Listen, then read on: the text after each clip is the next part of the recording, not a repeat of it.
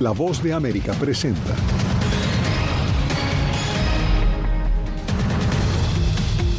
En juego está el futuro de la humanidad. Contrarreloj, Estados Unidos debate iniciativas para frenar paulatinamente la explotación de petróleo. El cambio climático define los sueños de un grupo de niños y jóvenes en Maryland. No tengo que pensar, tengo que echar gas, ya está cargado porque tengo un cargador en la casa. Latinos en California a la vanguardia en la producción de la tecnología automotriz sostenible. Ver mujeres empoderadas, ver mujeres que pueden replicar lo, los conocimientos. Y las enseñanzas de una agricultora salvadoreña viajan más allá de su propia tierra.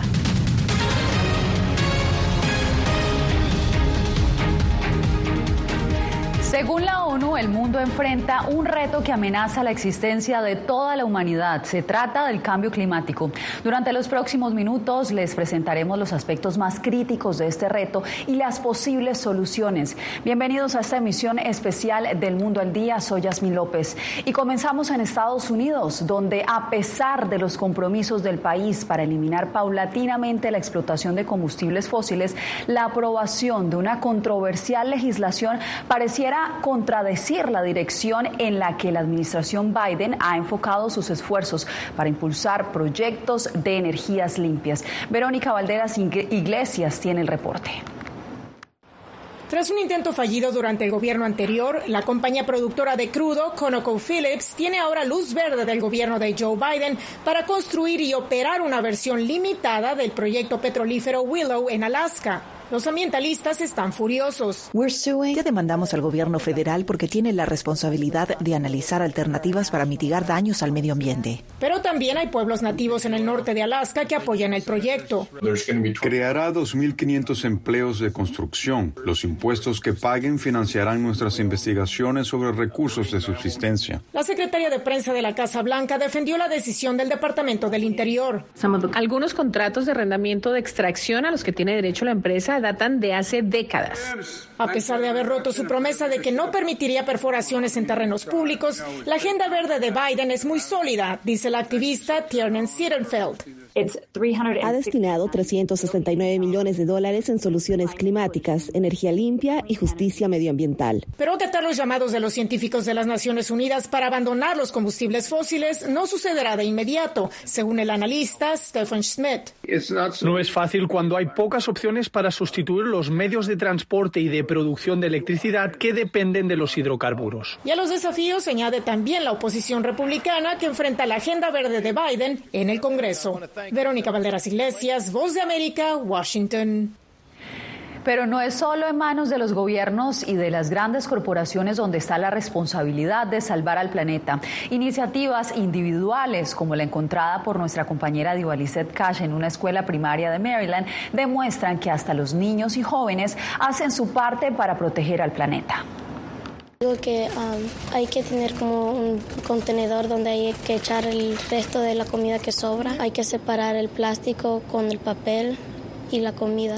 Los niños aprenden a cuidar el planeta. Hace dos años y por iniciativa propia, estudiantes de la escuela primaria Rockery Forest crearon el equipo verde que enseña a separar los residuos de comida a por lo menos 680 estudiantes y convertirlos en abono a través del compostaje para proyectos que van desde jardinería hasta un mariposario. Comida que sobró la puedo tirar en el contenedor de compostar y se vuelven uh, como tierra para los árboles. Según la Agencia de Protección Ambiental de Estados Unidos, el compostaje reduce la cantidad de materia orgánica que termina en vertederos, lo que limita los gases de efecto invernadero que se emiten en el aire. Además, el abono puede capturar carbono y obstaculizar inundaciones y la erosión, una lección que los niños enseñan a su entorno. Que los estudiantes lleven esta educación a sus casas, a sus comunidades, hablar con sus abuelitas, sus tías y enseñarle cómo compostar, cómo reciclar, cómo querer a la tierra. si podemos compostar, eso ayudaría a reducir nuestra huella de carbono. Y podemos, si hacemos todas estas cosas, es posible que no tengamos el cambio climático. Diva Lizette Cash, Voz de América, Maryland. Y en el área de Los Ángeles, los latinos demuestran que están a la vanguardia en el uso de la tecnología automotriz sostenible. Algunos de ellos promueven activamente la adopción de autos eléctricos para proteger al medio ambiente. Verónica Villafaña habló con algunos de ellos. Gloria Morales compró su primer auto eléctrico en el 2022, un Ford Mustang Mach-E. De 0 a 60 en 4 segundos, que es bien rápido. Morales, encantada con su nuevo auto, participó en un evento educativo en el área de Los Ángeles para motivar a otros conductores a hacer el cambio a vehículos eléctricos. Además de responder a preguntas, ofreció paseos para demostrar las ventajas de los autos eléctricos. No tengo que pensar, tengo que echar gas, eh, ya está cargado porque tengo un cargador en la casa. Definitivamente no regresaría a uno de gas. Este tipo de demostraciones tiene como objetivo educar a los conductores sobre los beneficios de los vehículos eléctricos y disipar sus dudas sobre la infraestructura de recarga disponible. En estos eventos que se realizan en todo el país, no hay fabricantes ni concesionarios de autos para que los conductores no se sientan presionados a comprar uno. Solo están presentes los organizadores y los dueños de autos eléctricos. Felipe García viajó desde San Diego para participar en la demostración. Yo puedo hablar con ellos, tal vez mi experiencia personal con los carros eléctricos que yo tengo.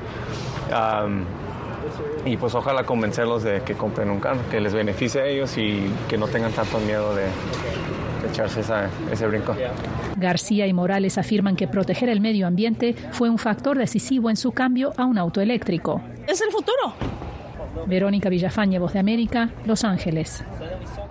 Las alternativas de protección al planeta no son nuevas. Desde los años 70, una propuesta ecológica de México se ha popularizado. Se trata de la producción de energía natural basada en el procesamiento de una especie de cactus. José Pernalete nos amplía. Cultivos de nopal, una especie de cactus característico de México, son un símbolo del potencial de cambio a favor del ambiente que se destaca en esa nación para reivindicar el Día de la Tierra el 22 de abril. ¿Cómo le haríamos para generar biocombustible vehicular? No se pueden imaginar qué bonito se siente cuando tú subes a tu vehículo y estás moviéndote con el biogás del nopal. Este proyecto lleva el conocimiento a jóvenes estudiantes para que refuercen las alternativas de creación de formas ecológicas para habitar en el planeta. La propuesta surge de un ingeniero y un empresario, quienes encontraron esta fórmula de producción energética distinta al combustible fósil. Pero si tuviéramos un poco más de siembra de nopal, esto no sucedería y no tendríamos que andar preocupándonos por la cuestión energética. Y la contaminación se evitaría. Este 2023 el objetivo de quienes promueven el Día de la Tierra es invertir en nuestro planeta, proteger nuestro futuro. Una premisa que es asumida por una iniciativa como un logro de la humanidad, con el uso de recursos naturales y sostenibles, con una generación de energía saludable.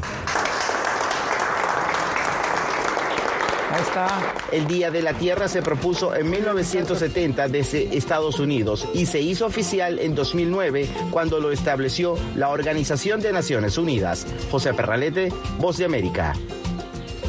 De México nos trasladamos a Puerto Rico. Allí en la cordillera central de la isla nació un proyecto que busca iluminar con energía renovable el futuro del municipio. Salomé Ramírez conoció a los protagonistas de esta historia, quienes en comunidad combaten los efectos del cambio climático. Wilfredo Pérez lleva 40 años dándole vida a su barbería en Adjuntas, Puerto Rico. Su negocio fue uno de los primeros en el pueblo en operar al 100% con energía solar tras el huracán María en 2017, que dejó sin luz a toda la isla. Cuando vino el ciclón, pues me quedé sin luz. Entonces, eh, la vecina me daba una, una, intención, yo, pues, yo recortaba pero que cortaba un poquito nada más porque ella se iba y yo me quedaba así. Semanas después, los líderes de Casa Pueblo, un proyecto de autogestión comunitaria, le visitaron para ofrecerle la posibilidad de instalar placas solares en su negocio. ¿Qué significa para usted tener esa placa ah, solar ahí? Eh, lo mejor del mundo.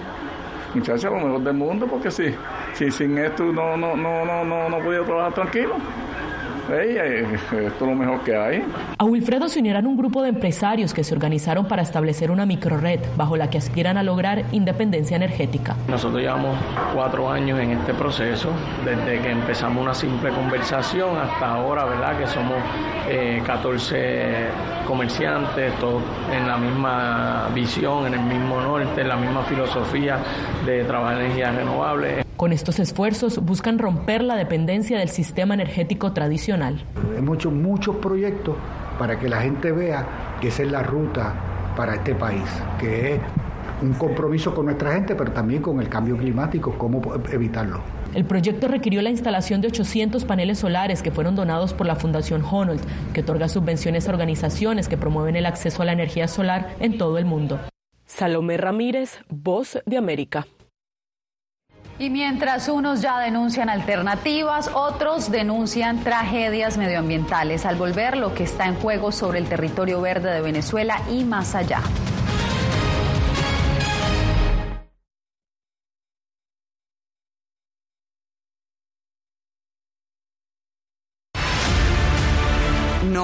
Concibo una democracia sin, sin periodistas. El libreto manda a un conflicto constante con la prensa independiente, con los medios de comunicación. Periodismo, la prensa libre importa, una coproducción de La Voz de América con nuestras afiliadas en la región. Se ejerció esta profesión con mucho eh, miedo. ¿Cuántos periodistas van muertos ya? Por decir la verdad. Disponible en vozdeamerica.com. tiempos de cambios, cuando el mundo parece incierto y lo que escuchamos no refleja lo que vemos, buscamos la verdad. Cuando nos cuentan solo una parte de la historia, perdemos la confianza. En momentos de crisis, nuestros sueños, esperanzas y deseos de un mejor mañana dependen de una prensa libre. En La Voz de América te traemos las historias que la gente se arriesga a ver. Conectamos el mundo y lo unimos con la verdad.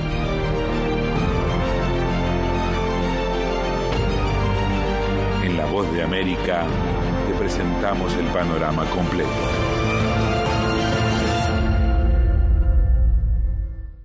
fui detenido con acusaciones de traición a la patria y luego fui sentenciado y condenado a 13 años de prisión. Es una sensación totalmente inhumana, es una sensación como de estar muerto en vida realmente. ¿Qué sientes cuando tocas? Cuéntame. Pues me siento eh, contento, siento que puedo expresar mis emociones.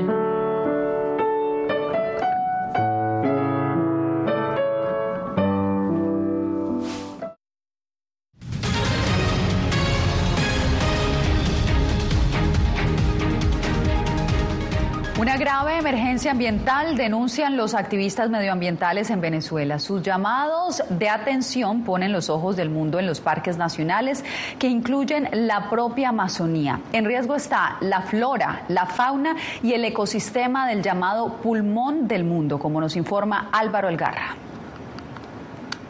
En Venezuela los parques nacionales ocupan el 21,7% de su territorio, pero la expansión de actividades agropecuarias, mineras y de infraestructura afecta severamente a estos espacios. El integrante del Instituto Nacional de Parques, José Matute, advierte que actualmente varios parques se encuentran en una situación de vulnerabilidad. Están ocurriendo una serie de ilícitos en los diferentes parques nacionales que conocemos o que hay en Venezuela, que ya suman 44 con el reciente creado Parque Caura. Hemos hecho denuncias ante la Fiscalía y no hay respuesta de, de, las instituciones del Estado. Humberto Torres, ambientalista y conservacionista dedicado a realizar campañas de educación ambiental, relató sobre los daños que actualmente se registran en esos espacios. Mira, hemos conocido de casos de contaminación, eh, por algunos de ellos por derrames eh, petroleros en algunas zonas del país, otra por falta de vigilancia y protección eh, que han, han, dañado los suelos. Hay bastante información documentada sobre todo al sur del país sobre la extracción de los recursos minerales en los parques nacionales. El ministro para el ecosocialismo Josué Alejandro Lorca resaltó recientemente la extensión de áreas protegidas según la legislación venezolana. Venezuela cuenta con una, una, de las, una de las mayores extensiones protegidas del mundo en parques nacionales. Ahora que los países emergentes también tenemos derecho al uso de nuestros recursos, no podemos usarlos porque estamos dañando el mundo. El más reciente informe de la organización no gubernamental SOS Orinoco, dedicada a documentar daños ambientales, proyecta que para el 2025 se habrán perdido 1.300.000 hectáreas de cobertura vegetal entre bosques y sabanas y proyectan que para el 2030 la pérdida podría llegar a 1.500.000. Álvaro Algarra, América, Caracas. Y como sucede con el cuerpo humano, la deshidratación también consume a la tierra. Tanto que en Venezuela familias caminan kilómetros buscando el agua en arroyos, al pie de una montaña o en otras fuentes cercanas, como nos muestra Adriana Núñez Rabascal. José ha recorrido unas tres cuadras empujando una carretilla con dos recipientes de 40 litros de agua cada uno. El suministro de agua en la barriada de Caracas donde vive es poco frecuente o casi nulo. Por eso debe llenar estos envases en un arroyo cercano a su vecindario. Llevo como seis años, siete años ya cargando agua ya. Para tomar, para cocinar, para, para, hacer las cosas en la casa. O sea que si yo no cargo agua para mi casa, o sea, no me baño, no cocino, no tomo agua, nada de eso. En su trayecto, José hace algunas paradas para descansar, porque lo que viene es peor subir unos 30 escalones para almacenar el agua en su casa hasta que se agote y al día siguiente repetir una faena que en sus propias palabras lo deja. Cansado, molido. En Venezuela solo un tercio de la población recibe agua corriente todos los días. El resto sufre interrupciones en el suministro por horas, días o meses, según una encuesta elaborada por el Observatorio Venezolano de los Servicios Públicos en 12 ciudades del país. En las comunidades pobres, algunos hombres se ganan un par de dólares por cargarles las cubetas a quienes viven en las áreas más altas, como lo hace Ender. Él además debe procurar el agua para, junto a su esposa, mantener aseado el hogar.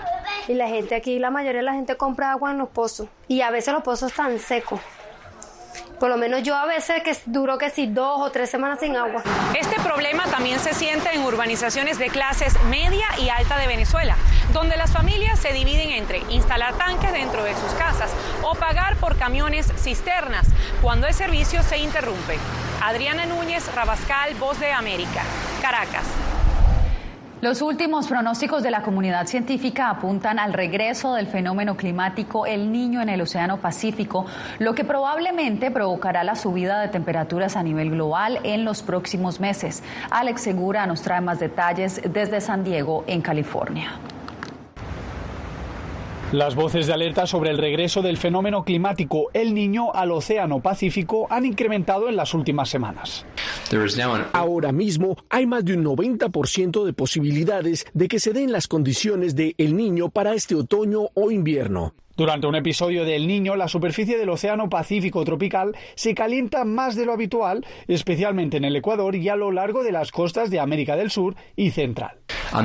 No estoy seguro de que necesariamente aumente la probabilidad de un verano especialmente caluroso en California, pero sí plantea la posibilidad de un verano más caluroso a nivel mundial. Estos avisos de la comunidad científica llegan solo unos días después de que la Organización Meteorológica Mundial publicara su propia perspectiva. Se espera que se desarrolle un calentamiento del niño en los próximos meses y esto se combinará con el cambio climático inducido por el hombre para llevar las temperaturas globales a un territorio desconocido. El último episodio potente del niño aquí en el Océano Pacífico fue hace siete años, en 2016, cuando sus efectos se extendieron por todo el planeta. Este fenómeno climatológico contribuyó al aumento récord de las temperaturas globales, a la pérdida de bosques tropicales, al blanqueamiento de corales, a la generación de incendios forestales y al deshielo polar, de acuerdo con la Oficina Nacional de Administración Oceánica y Atmosférica de Estados Unidos. Alex Segura, San Diego, Voz de América. ¿Cuáles creen ustedes que es la segunda industria más contaminante del mundo? La respuesta puede sorprenderlos y la tenemos después de la pausa.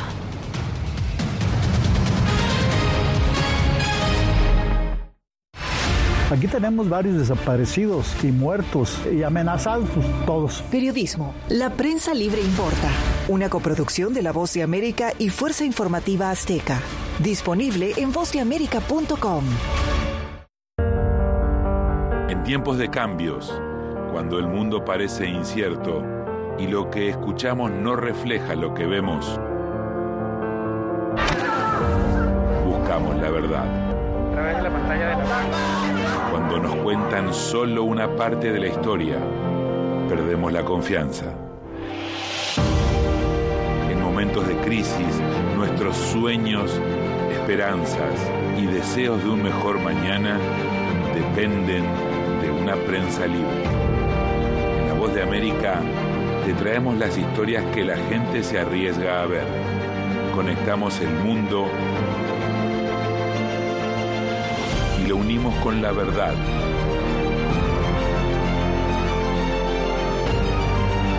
En La Voz de América te presentamos el panorama completo.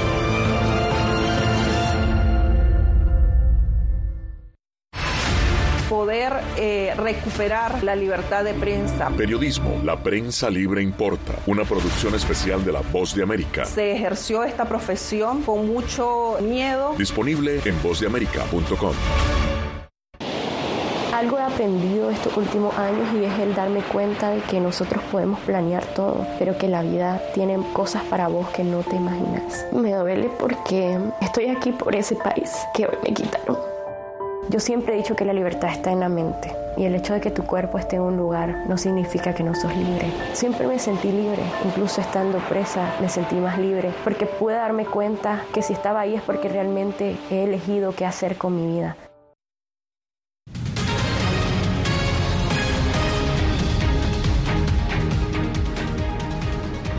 ¿A quién no le gusta estar a la moda? A casi todos, ¿no?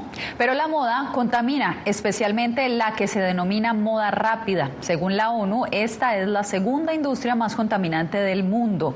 Como nos cuenta Fabiola Chambi, el desierto de Atacama es el reflejo del impacto de esta industria en el medio ambiente. El desierto de Atacama en las cercanías de la ciudad costera de Iquique, al norte de Chile, exhibe montañas de ropa usada que ya se han vuelto parte del paisaje, una tendencia altamente contaminante y dañina para la economía.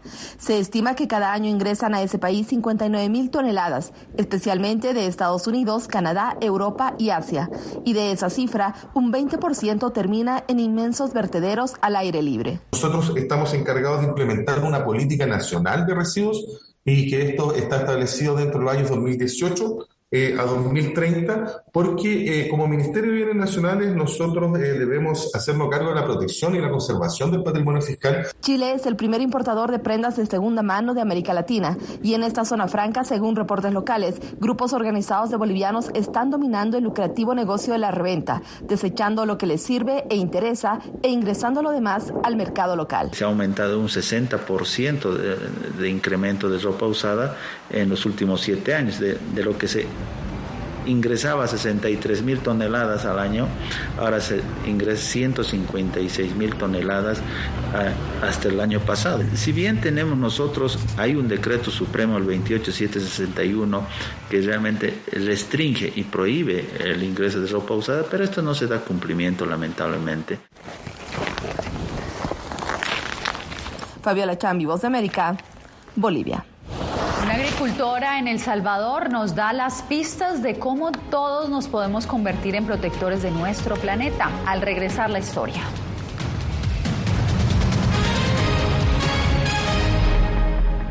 Fui detenido con acusaciones de traición a la patria y luego fui sentenciado y condenado a 13 años de prisión. Es una sensación totalmente inhumana, es una sensación como de estar muerto en vida realmente. ¿Qué sientes cuando tocas? Cuéntame. Pues me siento eh, contento, siento que puedo expresar mis emociones.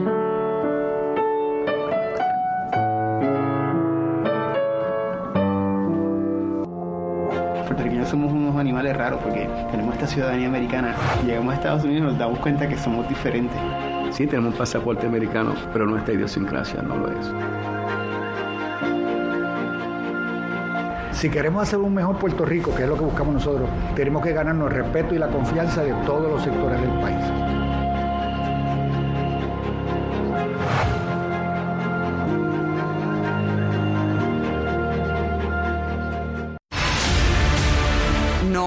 Concibo una democracia sin, sin periodistas. El libreto manda a un conflicto constante con la prensa independiente, con los medios de comunicación. Periodismo, la prensa libre importa, una coproducción de La Voz de América con nuestras afiliadas en la región. Se ejerció esta profesión con mucho eh, miedo. ¿Cuántos periodistas van muertos ya? Por decir la verdad. Disponible en vozdeamerica.com. twins are seven years old, and from the first day my parents arrived, they were like, grandparents, uh, why don't you stay here in Panama with us until the war is over? Ucranianos en las Américas, de regreso al frente de batalla. Una producción especial de La Voz de América, disponible en todas nuestras plataformas.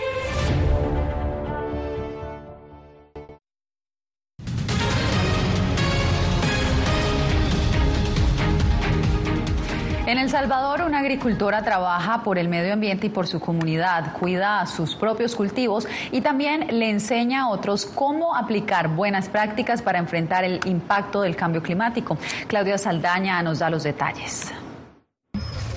Imelda Platero disfruta lo que hace. Le encanta el trabajo de la tierra y ser útil a su comunidad ubicada en el municipio de Santiago Nonualco a 55 kilómetros de la capital salvadoreña. Siempre me ha gustado defender el medio ambiente. Su comunidad está ubicada en el corredor seco del país, una zona propensa a los impactos del cambio climático.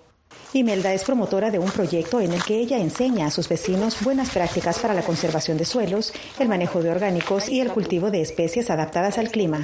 Vamos a aplicar al, al, al bocachi a la, a, la, tierra para poderla, este, eso, eso, así es. Estoy a cargo de este, 26 mujeres y 11 hombres en, el, en la escuela de campo. Ya nos vemos como una familia donde intercambiamos conocimientos, experiencias. El proyecto es ejecutado por la Organización de las Naciones Unidas para la Alimentación y la Agricultura, FAO, en coordinación con el gobierno.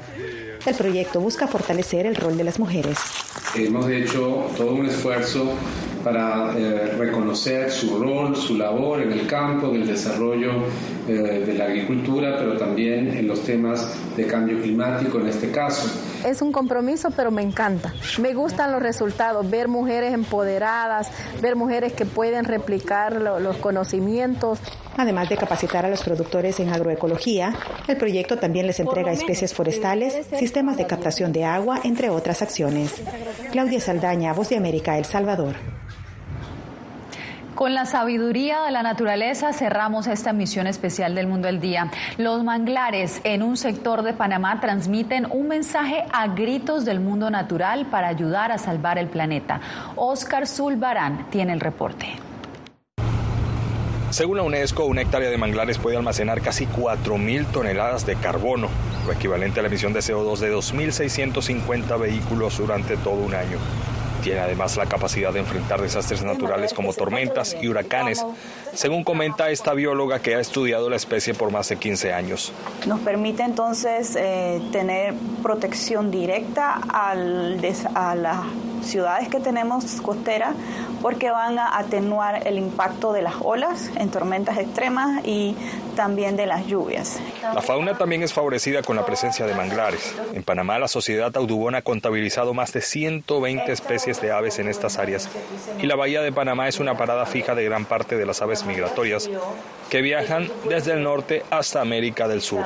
En el camino comenzamos a aprender que los manglares le dan un gran aporte de comida a los fangos, eh, sus hojas, sus, sus ramas, eh, cuando se van desintegrando terminan en los fangos. Esto es comida para animales pequeñitos y esos animales pequeñitos son comida para las aves playeras. La deforestación, contaminación por desechos sólidos e incluso plaguicidas amenazan a los manglares.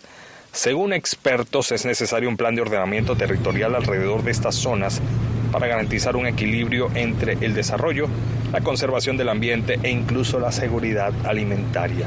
Es necesario empezar a generar mayores transiciones mucho más armónicas entre un área de conservación y un área de desarrollo urbano. No tenemos claro cuáles pueden llegar a ser estos usos compartidos o territorios compartidos entre la biodiversidad y las personas. La principal preocupación de quienes buscan preservar los manglares es la inexistencia de un área de amortiguamiento adecuado que separe suficientemente los humedales de los desarrollos inmobiliarios, pues se traduciría en la pérdida de una barrera efectiva contra desastres naturales. Oscar Zulbarán, Voz de América, Panamá. El mensaje es cuidemos nuestro planeta. De esta manera termina